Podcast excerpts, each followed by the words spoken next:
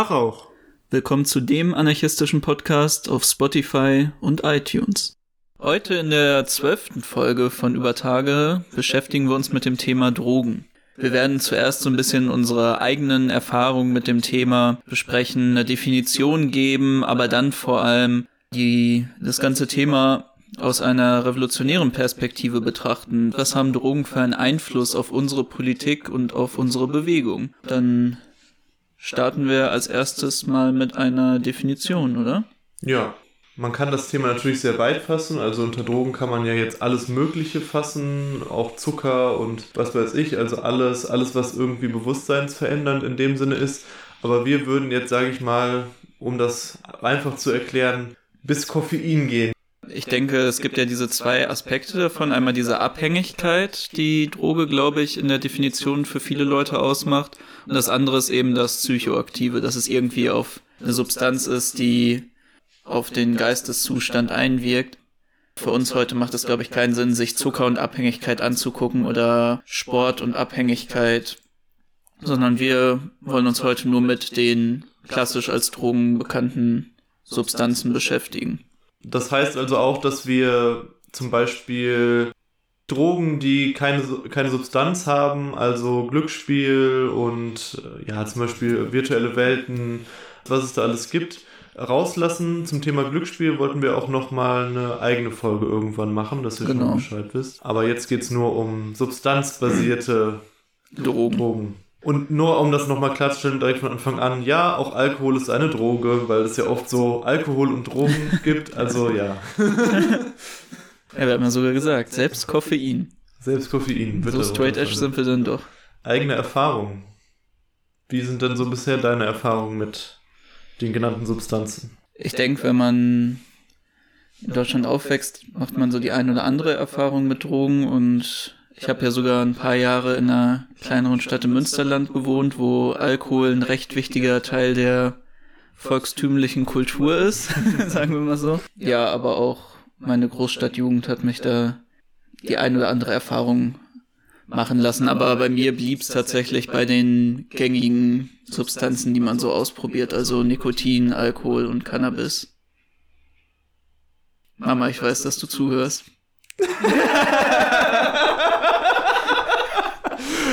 okay, also bei mir ist es nicht ähnlich eigentlich. Also ich habe eigentlich nur Alkohol und wie heißt es nochmal?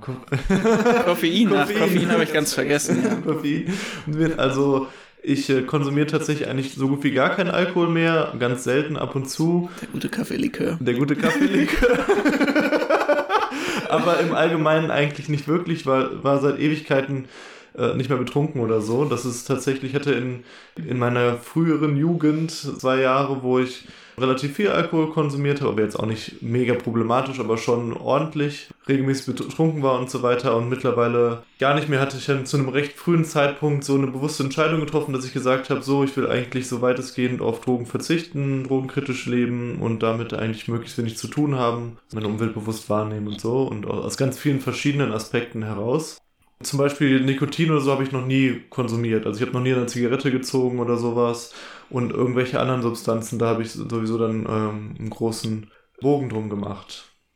Ja, also bei mir ist das noch ein bisschen anders, meine Einstellung jetzt zu Drogen. Ich würde zwar sagen, dass ich keine Abhängigkeit jetzt zu irgendwas habe oder auch keinen regelmäßigen Konsum zu irgendwas hatte. Ich hatte auch noch nie, dass ich regelmäßig Nikotin konsumiert habe. Also ich war nie Raucher. Und generell habe ich eine starke Abneigung dagegen, irgendwie möglicherweise in so eine Abhängigkeit zu verfallen, weil das dann die eigene Kontrolle über mich selber aufzugeben bedeutet. Und deswegen ist inzwischen auch mein Konsum, das sah auch mal anders aus, so dass ich eigentlich ein bis zwei Tage die, im Monat vielleicht jetzt mal Alkohol konsumiere. Dieses mal eben mit Freunden Bierchen trinken ist irgendwie komplett bei mir rausgefallen und immer weniger. Es liegt auch bei mir daran, dass ich gemerkt habe, dass es mich einfach am Sport machen hindert, tatsächlich. Also ich fühle mich Ich kann zwar schon recht viel trinken, aber ich fühle mich einfach sehr schnell sehr scheiße dann danach am nächsten Tag und ja, mit den anderen Sachen. Warten wir mal ab, was nach Corona passiert. Ja, warten wir mal, was nach Corona passiert. Wenn es wieder losgeht mit dem Feiern. Nee, aber inzwischen habe ich auch ganz gut für mich, was halt früher überhaupt nicht drin war, außer man war irgendwie der Fahrer, dass ich ohne Alkohol oder irgendwas anderes dann feiern gehen kann. Das ist auch was, was ich erst so in den letzten Jahren für mich gelernt habe und inzwischen bin ich eigentlich sehr zufrieden mit meinem Umgang mit Drogen. Also ab und zu sich das in seltenen Fällen zu erlauben und sonst halt, ja, drogenfrei zu leben. Außer Koffein natürlich. Koffein äh, ist, glaube ich, doch, Koffein könnte man sagen, ist meine aktuelle Sucht, tatsächlich. Ja, das habe ich ganz rausgelassen. Doch, ähm, ja, meine morgendlichen zwei bis drei Espressos trinke ich mir doch so, indem ich mal so eine Maschine geschenkt bekommen habe. Ich bin jetzt auch zum Beispiel nicht komplett frei von äh, Koffein dann. Also ich trinke ab und zu auch Koffein, aber nicht, nicht sonderlich regelmäßig. Im Prinzip kann man das schon so sagen, dass wir eher aus einer drogenkritischen Perspektive sprechen, also bei mir auf jeden Fall und bei dir auch tendenziell eher. Wenn wir ganz viele Sachen jetzt an Drogen kritisieren, vielleicht auch mit Beispielen oder so, uns diesem Thema annähern, dann fühlt euch nicht persönlich angegriffen. Also das erlebe ich halt ganz oft, dass speziell Leute, mhm. die viel konsumieren, sich schnell angegriffen fühlen, wenn, wenn jetzt Leute drogenkritisch sprechen oder so. Ja. Und es geht ja nicht um persönliche Angriffe, sondern wir versuchen tendenziell eher zu definieren allgemein, was Drogen mit der Gesellschaft machen, was Drogen in revolutionären Strukturen bedeuten. Ja, letztendlich ist es natürlich jedem und jeder selbst überlassen, wer was konsumiert, so. Ja. Dann würde ich sagen, reden wir erstmal über die Funktion, die Drogen für eine Gesellschaft einnehmen. Und da sind das ja eigentlich recht viele Aspekte, die mir jetzt so auf Anhieb einfallen. Also zum einen ist es ja eine Art und Weise der Freizeitbeschäftigung für die Leute in unserer Gesellschaft. Ist halt das, was du machst, um nach der Arbeit runterzukommen, beziehungsweise das, was du den ganzen Tag oder die Wochen über machen musstest, zu verarbeiten und dir so ein kleines Zeitfenster von Enthemmung zu geben, von den sonstigen Verpflichtungen, die in der Gesellschaft herrschen. Natürlich ist das von Droge zu Droge unterschiedlich. Das kann man nicht per se auf alle sagen, weil die Wirkung ja sehr unterschiedlich ist. Mhm. Aber generell ist das so eine Grundfunktion, die ich da wahrnehme. Natürlich ist es aber auch der wirtschaftliche Aspekt. Drogen sind eine gute Einnahmequelle für den Staat. Muss man sich alleine angucken, was der deutsche Staat durch die Alkoholsteuern oder die Tabaksteuern einnimmt oder in anderen Staaten dann ähm, bei anderen Drogen noch eingenommen wird oder über pharmazeutische, verschreibungspflichtige Drogen. Was mir jetzt auf Anhieb einfällt, ist auch noch, dass Drogen ein soziales Schmiermittel sind, mhm. würde ich sagen. Also das ist ein ganz wichtiger Aspekt. Da fallen mir speziell erstmal so Partysituationen und äh, Partnersuche ein. Also dass naja, unsere Gesellschaft ist ja schon oft sehr verklemmt. Verklemmt, genau, verklemmt und man, man ist so eher in sich zurückgezogen, man hat eine gewisse Distanz zu anderen Leuten. Das ist vielleicht in, in vielleicht auch in anderen Kulturen noch mal ein bisschen anders, aber ich empfinde das speziell in der deutschen Kultur sehr intensiv. Die Leute kommen nicht so richtig aus sich raus und viele Leute schaffen das eben erst mit Drogen dann letztendlich, also dass sie, dass sie in einen anderen Zustand kommen und dann mehr aus sich rauskommen. Ich denke, dass das auch der Spaßfaktor oder der allgemein was sein kann, was mit Drogen verbunden ist. Also dass man, dass man sagt, okay, das ist auch eine Sache, die gesellschaftlich auch eine Form von Vergnügen oder Leichtigkeit oder so bedeuten kann. Aber ich würde tendenziell schon sagen, dass das eher ein Faktor ist, der zumindest im Kapitalismus eher im Hintergrund ist. Dass es oft so kommuniziert wird, von Leuten, sowie auch dann, was weiß ich, je nachdem, was es für eine Droge ist, von der Werbeindustrie oder so, mhm. ähm, dass es irgendwas ist, was man macht, um, da, dass es irgendwas, was einem, was einem gut tut, wo, wo man sich gehen lassen kann, was einfach Spaß macht und so weiter. Aber ich glaube, mehrheitlich erfüllen im Kapitalismus Drogen schon die Funktion des einfach Wegwollens von dem, von dem grauen Alltag, von den ganzen Konventionen, von den ganzen Zwängen, die wir, die wir aufgesessen sind. Das ist auch legitim. Also ich würde auch ja. sagen, da, das, das würde ich jetzt gar nicht so sagen, okay, das ist jetzt irgendwie total schlimm, sondern ich verstehe das auch, dass das so ist. Natürlich würde würd ich sagen an der Stelle, es ist total schade, dass, dass so viele Leute das auch unbewusst einfach praktizieren, weil dadurch natürlich ja Bewusstseinslosigkeit in der Gesellschaft einfach damit recht hoch ist und natürlich auch die entsprechenden Gefahren. Ein bewusster Konsum natürlich eher davor feit, dann auch vor Abhängigkeiten und so weiter. Und auch eher dann dazu neigt, dass das primär im Sinne von Spaßfaktor und so weiter steht. Mhm. Aber so viele Leute kommen halt nach Hause und das Erste, was passiert ist, machen sich ein Bier auf oder gehen halt ins Wochenende und können sich Party gar nicht vorstellen ohne irgendeine Droge. Gerade was du auch angesprochen hast, dieses sich zu Hause ein Bier aufmachen. Ich glaube, für viele Leute ist auch Drogenkonsum eine Art Selbsttherapie. So, du nutzt die Drogen als therapeutisches Mittel, um mit bestimmten Realitäten klarzukommen. Sei es jetzt die traumatischen Erlebnisse, die du in deinem Leben gemacht hast, aber sei es auch einfach der alltägliche Stress und die Zumutung, die du halt in einer kapitalistischen Gesellschaft erlebst. Es ist halt eine Art und Weise, um überhaupt einen Umgang für viele Leute damit zu finden. Das heißt nicht, dass das irgendwie der einzige Weg ist, weil es gibt ja viele Leute, die auch auf anderen Wegen damit klarkommen. Aber für viele Leute ist das halt der Go-To-Umgang mit den Zumutungen. In dem Kontext finde ich es wichtig, auch von Herrschaft und Drogen zu sprechen, weil Drogen erfüllen auch im Kapitalismus und auch in allen anderen Herrschaftssystemen natürlich eine mhm. Kontrollfunktion. Das ist gar nicht so explizit immer unbedingt von den Herrschenden so angedacht. Das gibt es auch. Aber primär ist es eigentlich ein Mechanismus, der sich so durchzieht. Dass es einfach sich gut dafür eignet, dass eben die Leute, wenn sie eben, wenn man jetzt Wut auf den Chef hat oder oder von der Schule abgefuckt ist oder so, dann probiert man eben sich nicht zu organisieren, irgendwie den Chef aufzubegehren oder sich für oder sich dann in der Schule für, für, für ein besseres Lernklima einzusetzen, sondern dann bietet man sich halt weg, um damit klarzukommen. Mhm. Und das ist, denke ich, ein Mechanismus, den kann man einfach nicht von der, von der Hand weisen, dass das eine Funktion auch ist, selbst wenn das meistens nicht, nicht äh, vorgesehen ist. Aber es gibt das natürlich auch. Also ja. die, diese, diese, diese Funktion ist, ist schon auch in ganz vielen auch äh, geschichtlichen Beispielen und auch aktuellen Beispielen so vorgesehen. Ja, man denkt dann nur an die staatliche Wodka-Produktion im russischen Zarenreich. Das war ja kein Wunder, dass die Bolschewiki halt als eine der zentralen Forderungen, natürlich nicht nur, nur die Bolschewiki in der russischen Revolution, sondern auch andere revolutionäre Kräfte, die Prohibition von Alkoholverkauf sich auf die Fahne geschrieben haben. In einem Land, was über Jahre von Adel und Zar halt von Wodka abhängig gemacht wurde und durch den Wodka, ja, in einer Starre gelassen wurde. Oder vielleicht ein bisschen aktuelleres Beispiel, was vielleicht nicht ganz so groß ist, aber was auch Relevanz hat, finde ich, oder für uns unmittelbarere Relevanz in, in der heutigen Zeit hat, ist in Exarchia, also dem anarchistischen Viertel, wenn man so will, in Griechenland, in Athen. Da ist es eben ganz offen bekannt, dass der Staat in Kooperation mit Mafiastrukturen, ist natürlich jetzt unklar von welcher hohen Ebene, aber auf jeden Fall durch Polizei geschützt, Drogen ins Viertel einschleust, um das Viertel letztendlich kaputt zu machen. Also wo dann wirklich, wo es dann dokumentierte Fälle gab von, dass Drogendealer aus Polizei, mit Polizeiwagen ins Viertel gefahren wurden und dort dann angefangen haben zu dealen, so.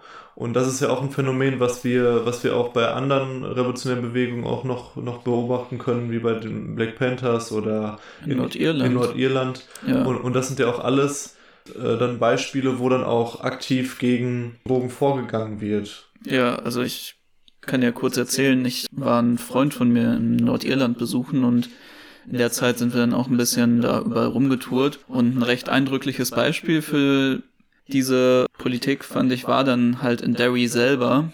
Manche kennen das auch als Londonderry, das ist so der Namensstreit da. Derry war es so, dass wir dann in das republikanische Viertel in die Boxside gegangen sind und uns dann auch mit Leuten aus der katholischen Bevölkerung darüber unterhalten haben. Und es war wirklich so, dass das gesamte Viertel, also einmal müsst ihr euch vorstellen, das war bis jetzt auch das krasseste linke Viertel, was ich generell mal gesehen habe, wenn man es so links nennen möchte. Überall waren Plakate der Sozialistischen Partei und alles war in den irisch-republikanischen Fahnen und Farben angemalt.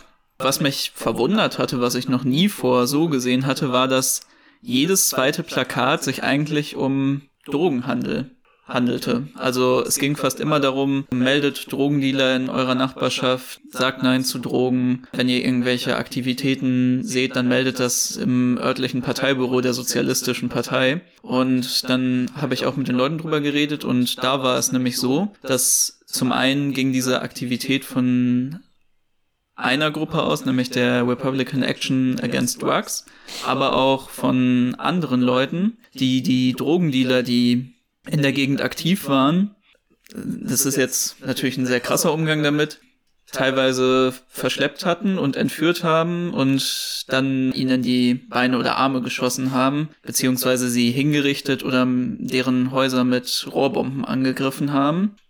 Als erstes dachte ich mir auch schon mal so, okay, das ist auf jeden Fall nicht der Umgang, den ich von einer revolutionären Bewegung damit fordere, weil das Problem dabei war auch, dass größtenteils Kleindealer davon betroffen waren. Aber was noch eine spannende politische Dimension davon dann war, war, dass die loyalistischen Milizen, also die rechtsextremen Milizen, die in Nordirland im Namen der protestantischen Minderheit für ein Verbleib von Nordirland im Vereinigten Königreich kämpfen und loyal eben zur Krone sind, dass die zu einem guten Teil, als dann die offenen Konfrontationen der Paramilitärs aufgehört haben, angefangen haben, Drogen zu verkaufen und das auch explizit dann in den katholischen Vierteln, um in Drogen in diesen Bevölkerungsteil halt zu schleusen und damit auch die Moral zu senken. Das ist, wir, wir sind ja schon mittendrin in, in Drogen- und revolutionäre Strukturen. Vielleicht noch ein Punkt, der auch noch ein bisschen in die Funktion von Gesellschaft, das ein bisschen an übergeht, mhm. ist durch die Illegalisierung von den meisten der Substanzen ist ja auch einfach diese Drogen extrem verwoben mit dem organisierten kriminellen Milieu. So. Ja. Das ist eigentlich nicht ohne, ohne das zu denken. Also zumindest auf der höheren Ebene. Da steckt dann halt eine Wahrheit drin, die sich, wenn revolutionäre Strukturen auf eine gewisse Form von Bedeutung irgendwann kommen, immer stellen müssen. Also du hast das Beispiel gerade aus Nordirland genannt, um auch nochmal das Beispiel in äh, Exarchia anknüpfen zu wollen. Dort, wo die anarchistische Bewegung so stark ist, dass wirklich, dass sie ein ganzes Viertel sehr, sehr grundlegend prägt. Dort, wo sich der Staat ganz oft zurückziehen muss, also wo eben Polizeiwannen nicht mehr, ganz oft einfach nicht mehr durchfahren können und sich der Staat nur noch in großen Armaden reintraut, dort bleibt dir aber trotzdem auch das, das organisiert kriminelle Milieu erhalten. Dieses kriminelle Milieu ist eben genauso gefährlich, genauso unser Feind, wie es eben die staatlichen Strukturen letztendlich sind. Vielleicht teilweise ist es sogar noch, noch komplizierter und noch, noch äh, größerer Feind als der staatliche Akteur, mhm. weil, die, weil die staatlichen Akteure ja trotzdem noch an auch wenn sie das ja nicht, natürlich nicht immer dran halten, aber an eine gewisse Form von rechtsstaatlichen Prinzipien geknüpft sind und du zumindest noch die Chance hast, über irgendeine Form von Gericht oder so gegen dann entsprechende Übergriffe vorzugehen. Ich weiß, mit nee, all, das müssen wir jetzt gar nicht klar, irgendwie ausfüllen, aber der Unterschied wird ja klar, ja. dass es sich bei dem einen um eine reine Gewaltherrschaft ja. handelt, die eben nicht diese Zwischeninstanz erlaubt. Egal wie man das jetzt bewerten mag, aber es ist halt ein Unterschied. Und so gibt es eben in Exarchia auch dann diese Kämpfe, wo Leute aus dem organisierten kriminellen Milieu Genossinnen angreifen, Genossinnen verletzen, versuchen zu töten und andersherum die anarchistische Bewegung sehr aktiv und äh, teilweise auch brutal darauf antwortet. Also dass es, äh, es gab zum Beispiel größere Demonstrationen, die offen bewaffnet waren, also wo Leute mit Pistolen eben auf Demonstrationen gelaufen sind, die sich gegen die Drogenmafia richteten. Oder es gab auch zum Beispiel eine Exekution von einem Mafia-Boss, also wo eben eine, jemand in einer höheren äh, Liga exekutiert wurde und natürlich auch das Vertreiben von, äh, von kleinen Dealern. Das zeigt einfach, jetzt erstmal unabhängig davon, was man da als das richtige Mittel sieht und, und wie man zu all dem steht, das ist eine Frage, die müssen wir uns immer stellen und eigentlich auch in den Vierteln, wo wir noch nicht so stark sind, müssen wir die uns stellen, weil eben diese Milieus einen wirklich wichtigen Teil der Verelendung in unseren Vierteln ausmachen. Und das ja. ist auch, das, ich habe auch das Gefühl, dass das häufig nicht gesehen wird. Also, dass, dass das verharmlost wird, was es eben bedeutet, dass es eben speziell in armen Vierteln einen hohen Drogenkonsum, eine hohe Drogenkriminalität und auch dann eben, ähm, da werden wir wie gesagt in einer anderen Folge nochmal zu kommen, aber auch eben was Spielsucht angeht, Glücksspiel angeht ähm, und all das, das hängt natürlich auch noch mit anderen Phänomenen wie äh, Prostitution und so weiter zusammen. Aber das wird oft nicht gesehen und das müssen wir eigentlich auch schon jetzt angehen, wenn wir, wenn wir ernsthaft äh, für die Interessen unserer Leute und unser, unsere eigenen Interessen angehen wollen.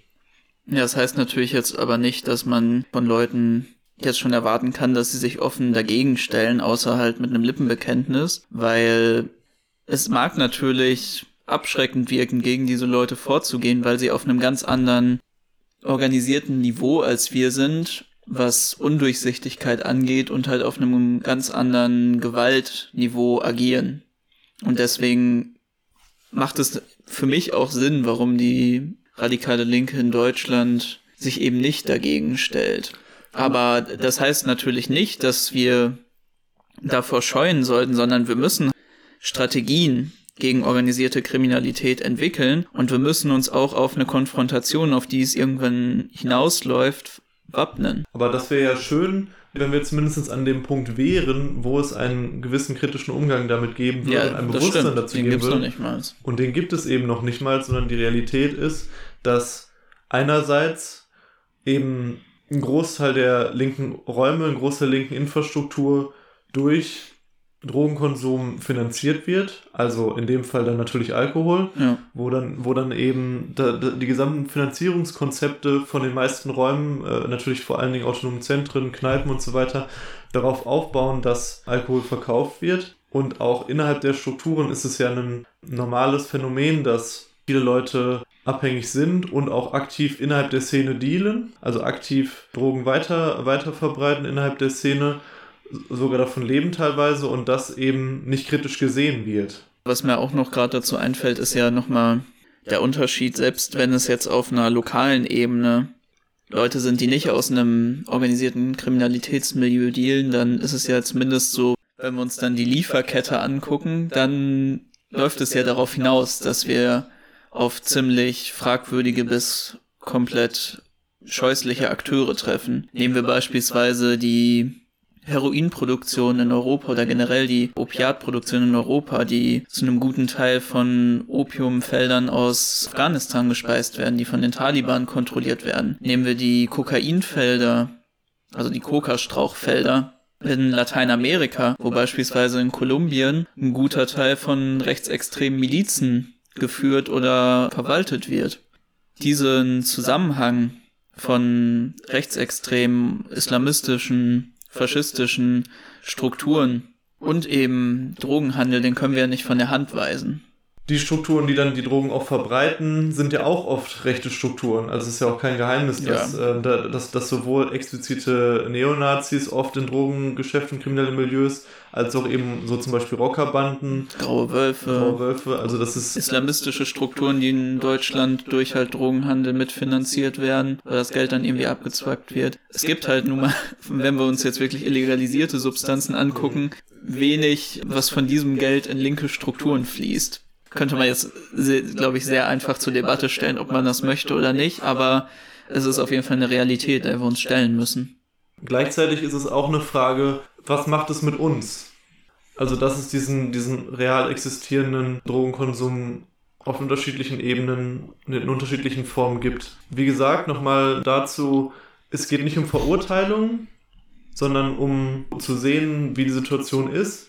Und ich finde schon, dass es könnte immer noch schlimmer sein. Also ich, ich erlebe das jetzt auch nicht so, dass, dass alle nur, nur, nur drauf sind und was weiß ich, wie das, oft so ein, wie das oft so ein rechtes Klischee ist, dass wir alle nur völlig fertige Drogen gestaltet sind. So das, glaube ich, könnte man auch nicht. genauso über die Neonazi-Szene Genau. sagen, so. Aber es ist schon so, dass es ein Aspekt ist von, was uns ganz oft einfach davon abhält, aktiv zu sein. Damit meine ich halt explizit, dass es ja darum gehen muss, eine Alternative aufzubauen zu eben sich wegscheppern. Auch wenn das legitim ist, zu sagen, ja, aber wir wollen es nicht. Also wir wollen was aufbauen, eine Kultur aufbauen, die uns wirklich gut tut, die dazu beiträgt, dass wir aktiv sind und gegen die, gegen die Sachen, die, die uns ein, die, die uns Probleme bereiten und, und die uns, die uns runterziehen, auch vorgehen. Und damit meine ich eben als Alternative wirklich dann vielleicht ganz klassische Sachen von der Arbeiterinnenbewegung, sich daran wieder zu orientieren. Also wandern gehen, Sport machen, Musik machen. Also eine kollektive Kultur aufbauen, wo man sich beisteht, wo man, wo man sich und seinem Körper was Gutes tut. Hm. Daran finde ich überhaupt nichts, überhaupt nichts falsch. Da ist ja auch in Ordnung, wenn dann mal am, am Lagerfeuer abends auch mal was gesoffen wird. So, warum nicht?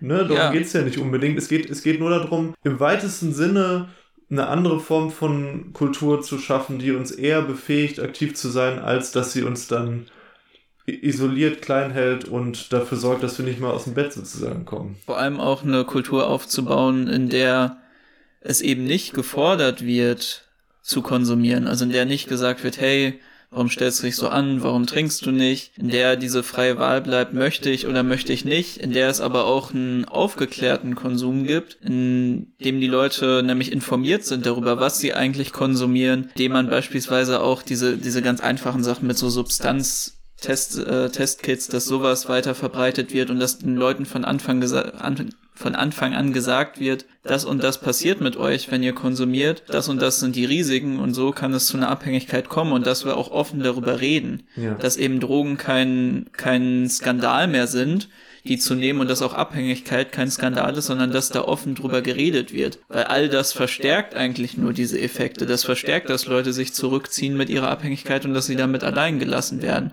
Und es sorgt natürlich auch dafür, dass sie mit ihrem risikobehafteten Konsum alleine stehen. Ich finde auch, dass der Aspekt, dass linke, linke Strukturen und Räume eben einen gewissen Freiraum bieten, um auch ja, mit illegalisierten Drogen experimentieren zu können, in Anführungsstrichen, und dass das eben nicht komplett repressiv behandelt wird, finde ich auch wichtig weil nun mal das auch ein Problem ist, dass diese Substanzen so tabuisiert und, und so, so verfolgt sind in der Gesellschaft. Und das hat auch seine Berechtigung. Nur eben, ich habe, wie du das schon angedeutet hast, nicht den Eindruck, dass das in einem safen Umfeld oft passiert. Weder von der Aufklärung innerhalb der Szene, noch von der Kultur dazu. Ja. Im besten Falle wird es oft eher so, ja, ignoriert oder ja, es passiert halt irgendwo so. Und im schlechtesten Falle wird es eben massivst glorifiziert. Also wie viele, wie viele äh, Punkbands gibt es, die, die sich, linke Punkbands auch den linken Anspruch haben, die sich äh, zur Hälfte nur darum drehen, dass sie Alkoholiker sind? Wie viele, wie viele äh, linke Elektrogruppen gibt es, die, die sich ähm, zur Hälfte nur darum drehen, dass sie irgendwie irgendwelche chemischen Drogen konsumieren? Und dann gibt es halt noch, was weiß ich, für... Pff, Kreise von, fällt mir jetzt natürlich. Koksen, kurzen Kommunismus? Nee, vor allem Quack Klaus fällt mir da ein. Ja, komm. Also jetzt aber wirklich der äußerste Rand, von dem was man da links nennen kann. Okay, aber, aber ihr, ihr, ihr wisst das ja selber, dass dann irgendwas, was ich, feine Sahne Fischfilet kommt dann mit der mit der Pfeffi mit, mit dem Pfeffi Druckgerät ins Publikum drückt den Leuten ähm, literweise Schnaps in den Rachen. So, das Problem ist nicht, dass Leute konsumieren, aber die, das Problem ist die Glorifizierung. Das, das stört mich wirklich. Damit habe ich echt ein Problem. Also ich würde dir vielleicht ein klein bisschen da dann doch widersprechen. Also ich kann durchaus verstehen, dass Leute, wenn sie jetzt Kunst machen, da einen glorifizierenden Blick drauf haben, weil viele Sachen, die in ihrer Gänze irgendwie kritisch zu sehen sind, werden in Liedern glorifiziert. Wie viele ähm, linke Rapper oder linke Bands gibt's, die sich irgendwie positiv auf Kampfsport beziehen, obwohl es da auch ganz viele Aspekte dran gibt, was total schädlich für den eigenen Körper ist oder auch Teile der Kultur, die total reaktionär und fragwürdig sind. Das heißt nicht, dass man nicht ein Lied darüber machen kann, indem man das glorifiziert, ohne dass man jetzt dann darüber sprechen muss, dass ein guter Teil von Kampfsportkultur eben sexistisch und mit reaktionären Idioten gefüllt ist und dass man schwere Hirnschäden erleiden kann, wenn man sich zu oft beim Sparring auf den Kopf hauen lässt, so. Ja, wie gesagt, vielleicht bin ich da auch zu emotional geworden. Ich, ich hoffe, ihr versteht, wie ich das meine. Es geht einfach nur darum, da überhaupt einen kritischen Diskurs drum zu führen und das, und das wirklich zu, zu reflektieren, so, und da da fehlt es mir, mir auch leider oft. Ich erinnere mich jetzt zum Beispiel, um nicht um fein seine Fischfilet auch wieder ein bisschen aus dem Dreck zu ziehen, weil ich es jetzt gemacht habe, erinnere mich zumindest an ein Lied, was auch sich dann zum Beispiel damit auseinandersetzt mit den, mit den Schattenseiten. Und wenn man, und das, das finde ich zum Beispiel, ja. das finde ich zum Beispiel cool, das fände ich zum Beispiel cool, wenn, wenn linke Bands, die auch, auch so glorifizierende Lieder machen, dann zumindestens ein oder zwei Lieder auch mal machen, wo sie einfach sagen, wo sie dann auch das beleuchten, was es, was es dann ja auch bedeutet. Irgendwie, ja, jetzt bin ich schon wieder total abgefuckt aufgewacht und habe den nächsten Tag gar nichts mehr hingekriegt und habe, was weiß ich, was Probleme dadurch bekommen. Mhm. Ähm, das finde ich dann auch wichtig. Ja, aber ein Aspekt, der mir gerade durch die Glorifizierung gekommen ist, den ich noch recht wichtig fände zu betrachten, ist nämlich die andere Seite, die wir bis jetzt noch gar nicht uns angeguckt haben von Drogen und revolutionären Strukturen, nämlich das, was Drogen für eine identitätsstiftende Rolle für revolutionäre Strukturen oder eher Bewegungen gespielt haben. Du hast ja schon angesprochen mit Alkohol und Punks, aber nehmen wir beispielsweise die 68er und das ähm, Experimentieren mit psychedelischen Drogen. Gibt ja genug Subkulturen und genug Bewegungen, die maßgeblich durch Drogenkonsum beeinflusst wurden.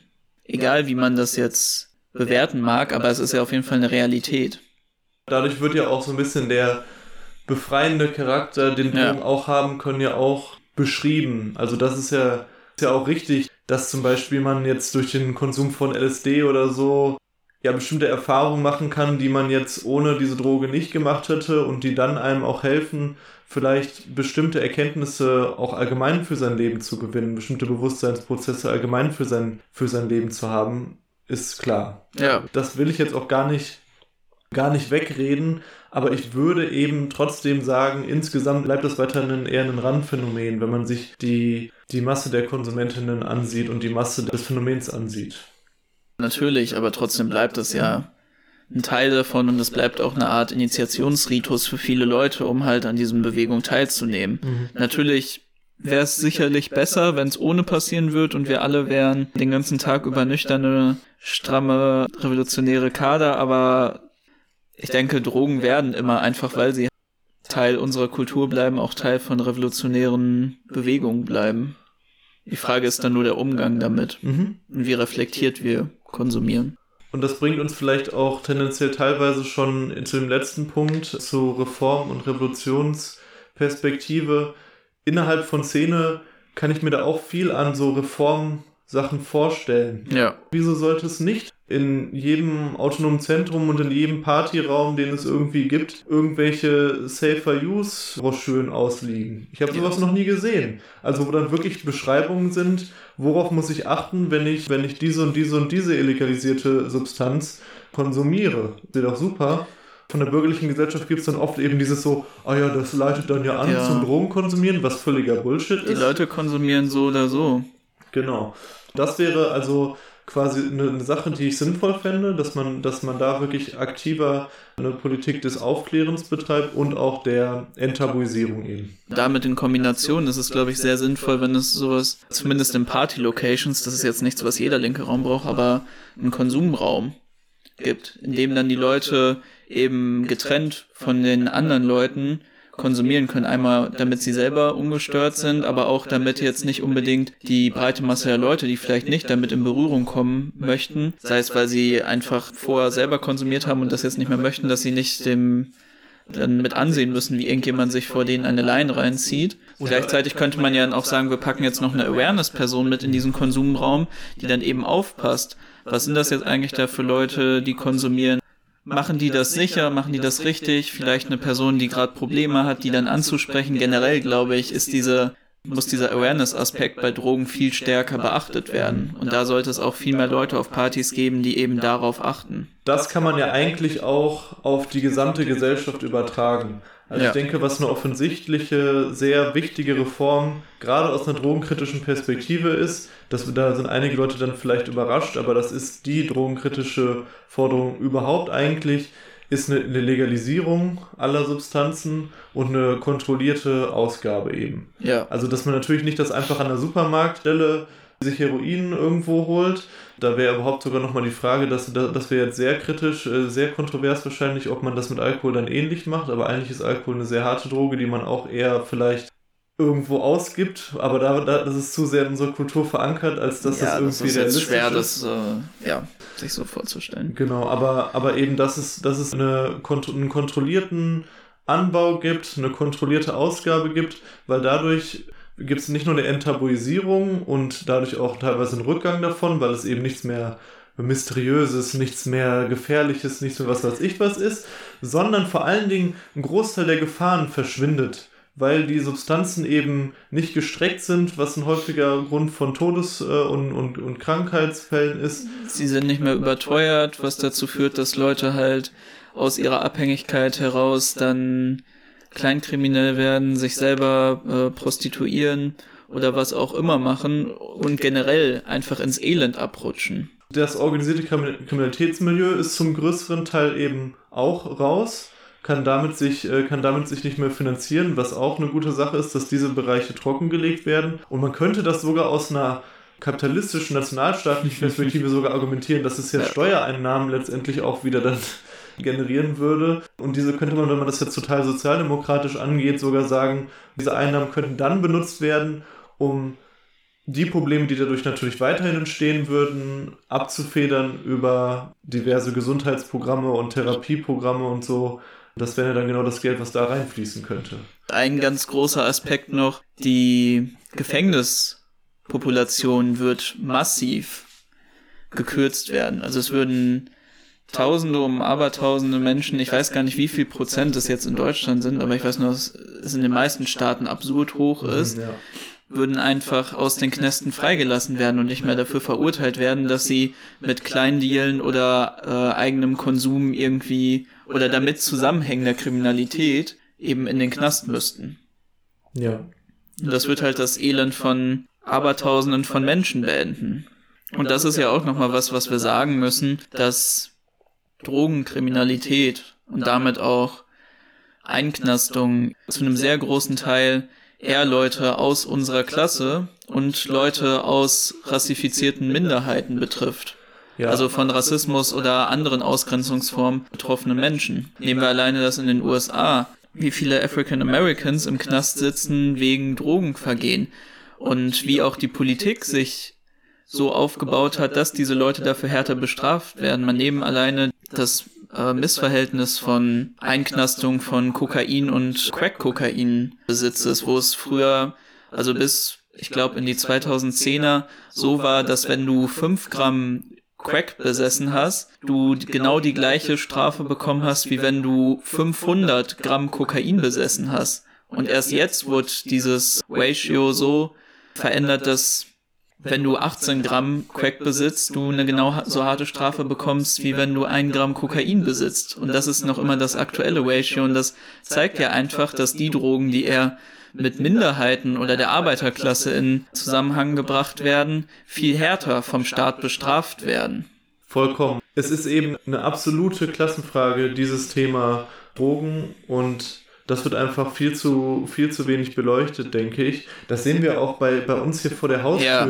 Also die Nordstadt ist für alle, die, die es nicht kennen, eben ein stark migrantisch geprägtes Viertel, was als sogenanntes Problemviertel gilt ähm, in, in Dortmund und wo eben ähm, Drogenkriminalität ein großes Thema ist, steht nun mal nicht irgendwie weiß ich, der Sohn von ThyssenKrupp oder so im, im Park und, und die äh, Marihuana, sondern sind dann eben Schwarzafrikaner, die, die keine Arbeitserlaubnis oft haben, denen wenig anderes bleibt und die damit ihr Einkommen ähm, sichern und natürlich auch entsprechend verfolgt werden ein Großteil der Antwort von der, von der Politik ist eben darauf, die Repressionsmaßnahmen zu erhöhen. Das können wir hier bei uns ständig sehen, dass die diversesten Stellschrauben ange, angezogen werden, irgendwelche Zäune in den Parks, wo gedealt wird, um die Fluchtwege ähm, hm. zu, zu beschränken, irgendwelche Kameraüberwachungen. Es gibt ständig eben Razzien und all das das trifft eben vor allem die kleinen Leute. Das trifft ja nicht die großen Fische, sondern das trifft eben die Leute, die eh nichts haben, die armen Schlucker sozusagen, äh, die ganz unten sind. Das kann alles eben aufhören, wenn es eine Legalisierung gibt. Bei Marihuana kann man ja sogar anfangen. Das würde ja schon einen großen Teil machen und speziell bei Marihuana ist es ja nochmal auch absurder, dass ja. es illegalisiert ist. Also das ist ja, das ist ja selbst ein Thema, da findest du ja selbst in der CDU Befürworter für, dass, dass du irgendwie Marihuana legalisierst. So. Ja, und vor allem, du siehst ja auch so offensichtlich Einflussnahme von eben Tabak- und Alkohollobby auf diesen Legalisierungsprozess. Trotzdem würde ich nochmal gerne auf einen Punkt eingehen, der bei mir auch noch so ein paar Fragezeichen in Bezug auf Legalisierung lässt und etwas, was ich denke, was man trotzdem noch dabei bedenken muss dass nur weil jetzt die Drogen legal sind, nicht alle Probleme im Kapitalismus mit Drogenkonsum verschwinden werden. Und zwar fällt mir dazu ein, der ja recht stark sich ausbreitende Konsum von verschreibungspflichtigen Medikamenten und da dann größtenteils Opioiden. Also ich weiß nicht, ob ihr es alle so mitbekommen habt, aber in den USA wird ja aktuell auch von der Opioid Crisis gesprochen. Da ist es jetzt so, dass in manchen US-amerikanischen Staaten die Verschreibung von Opioiden, also Schmerzmedikamenten, sehr stark zugenommen hat und das ist größtenteils in Staaten mit einer weißen Working Class Bevölkerung. da war es auch so, dass die Pharmakonzerne stark für diese einfacheren Verschreibungen Lobbyarbeit betrieben haben und diese dann auch weit und breit an die Bevölkerung ja mit sehr niedrig, niedrigen Hürden ausgegeben haben. Und das ist auch was, was wir, bedenken, was wir bedenken sollten, dass nur weil jetzt die Drogen legalisiert werden und von dem privaten Markt oder von dem Staat verteilt werden, dass das nicht bedeuten kann, dass Leute trotzdem noch massenhaft abhängig werden und dass sie sich auch teilweise die Preise nicht leisten können, weil das ist jetzt was, was wir noch nicht genau festlegen können, wie genau werden sich dann die Preise verhalten. Die werden natürlich niedriger als jetzt bei den illegalisierten Substanzen liegen und die Kontrolle darüber wird auch besser sein, aber das heißt wirklich nicht, dass im Kapitalismus, wo die Leute eben noch schnell dazu neigen, wie wir gerade gesagt haben, diese Drogen als einfachen Ausweg zu sehen, alle Probleme verschwinden mit dem Konsum. Das heißt trotzdem natürlich Legalisierung ja, aber es ist nicht das Allheilmittel und danach leben wir in äh, einer bunten Wunschwelt. Nee, klar, vor allen Dingen, weil die Substanzen selbst haben ja auch entsprechende Wirkungen. Also zum Beispiel ja. Koks macht dich halt einfach aggressiv, wenn du es über längere Zeiten konsumiert oder, oder selbstsüchtig oder so. Ne? Und das hat natürlich gewisse, gewisse Konsequenzen, auch selbst wenn es dann kontrolliert und rein und so weiter ist hat es ja trotzdem eben seine entsprechenden Folgen, das dürfen wir auch nicht vergessen, aber was du gesagt hast, ist natürlich nochmal wichtiger. Und gerade das bringt uns ja eher dazu, was könnten denn revolutionären Perspektiven sein, weil Klar, eine Reformperspektive ist wichtig, um, um eben die Not, die jetzt aktuell, das ganze Elend, was davon ausgeht, stark abzumildern und, sage ich mal, die Bedingungen für revolutionäre Veränderungen zu verbessern, weil umso weniger Leute letztendlich abhängig sind, umso weniger die ganzen Probleme, wie auch ähm, Knast und so weiter, die ganzen materiellen Probleme, die dadurch einhergehen, eine Rolle spielen, umso mehr Kapazitäten und Freiräume haben, haben die Leute ja auch, sich grundsätzliche Gedanken um diese Welt und ihre Zustände zu machen und dadurch wird natürlich auch der Ausgang für eine revolutionäre Perspektive besser. Aber was könnte unsere allgemeine revolutionäre Perspektive zum Thema Drogen sein, um damit abzuschließen, auch unser heutiges Thema? Also ich würde sagen, unsere Perspektive muss sein, die Verhältnisse so zu formen, dass eben es wirklich eine freie Wahl ist, Drogen zu nehmen. Das hatte ich ja am Anfang schon mal angesprochen. Jetzt, insofern es geht, diese Verhältnisse so zu schaffen. Aber um wirklich dafür zu sorgen, dass Leute eben nicht mehr aus Frust über diese Verhältnisse, darüber, wie scheiße ihre Realität ist und was für Zumutungen sie durch dieses System erfahren, Drogen konsumieren, sondern dass sie es wirklich aus einer freien Wahl tun, weil sie sagen, heute möchte ich eben. Heute habe ich Lust. Heute möchte ich feiern gehen. Heute brauche ich das einfach für mich selber. Und nicht, weil es ihnen so scheiße geht. Das darf man eben nie vergessen, dass selbst wenn man die Selbstwahrnehmung davon hat, es vielleicht auch gar nicht oftmals so ist. Manchmal ist es natürlich im Kapitalismus so, aber wir sind so eingenommen von dieser, von, von dieser Welt und diesen Zwängen, dass das sich schwer auseinander dividieren lässt. Und da finde ich es eben auch wirklich für den, für den Übergang extrem wichtig, ab einem gewissen Punkt und eigentlich ab jetzt revolutionäre Strukturen, ähm, gewisse Standards probieren zu legen und auch diese ausweiten im revolutionären Prozess. Das heißt jetzt nicht, da bin ich auch wirklich dagegen, jetzt irgendwie loszurennen und irgendwelchen Leuten Knieschüsse zu verteilen, die, die einfache Dealer sind. Das finde ich ja, wie gesagt, äh, schwachsinnig. Ja, oder in unseren Strukturen irgendwelche Leute nach abgedrehter Straight Edge Manier irgendwie zu verprügeln, weil sie ein Bier vor unserem Laden tränken. Nichts gegen Straight Edge Leute. Das sind nur die Geschichten, die ich über die abgedrehtesten gehört habe. Genau, sondern es muss eben, wie wir es auch schon gesagt haben, ganz bewusst eine andere Kultur entwickelt werden. Dann auch über vielleicht einen seichteren Umgang gewisse Verhaltensweisen, gewisse Strukturen auch herausgedrängt werden und ersetzt werden durch andere Möglichkeiten. Und das ist sowohl für die eigenen Bewegungen gemeint als auch für die Gesellschaft. Natürlich gehören Unternehmen, die jetzt Drogen produzieren, wie jetzt äh, zum Beispiel Brauereien und so weiter, gehören ja genauso enteignet wie alle anderen äh, kapitalistischen Konzerne eben auch. Und dann obliegt es ja eben in der Macht der ArbeiterInnen, damit zu machen, was sinnvoll ist. Also wenn dann eben jetzt zum Beispiel in, im Übergang zum anarchistischen Kommunismus alle Konzerne enteignet werden und dann die, die ArbeiterInnen die Kontrolle darüber haben, werden sie auch eben neu definieren, wie viel dann noch ähm, von, von diesem und jedem Stoff produziert würde. Das würde eben in der Verbindung mit der Erfassung der Bedürfnisse innerhalb der Gesellschaft letztendlich passieren. Und wie sich diese Bedürfnisse innerhalb der Gesellschaft entwickeln, das hängt dann eben von ganz unterschiedlichen Faktoren letztendlich ab natürlich. Ich baue eben auch dann darauf, dass dadurch, dass es ein Bewusstsein innerhalb der revolutionären Bewegung zu diesem Thema dann gibt, ist halt auch einen wahrscheinlich geringeren, insgesamt auf jeden Fall geringeren, aber kontrollierten und sicheren ähm, Konsum gibt, wo dann eben vor allen Dingen auch die Hilfsangebote und die Möglichkeiten der Bildung, der Aufklärung massiv ausgebaut werden und so das Ganze, sag ich mal, nichts ist im, Gele im Leben ohne Gefahr, so auch, so auch dann Drogen letztendlich nicht, aber das Ganze auf so ein Maß gedrückt wird, dass es dann wirklich, sagen wir mal, schönes Risiko für die Menschen ist. Schönes Risiko ist doch ein schönes Schlusswort. In diesem Sinne, schreibt uns gerne Fragen und wie es euch gefallen hat, Kritik. Ja. Dann hören wir uns beim nächsten Mal bei Übertage. Glück auf. Glück auf.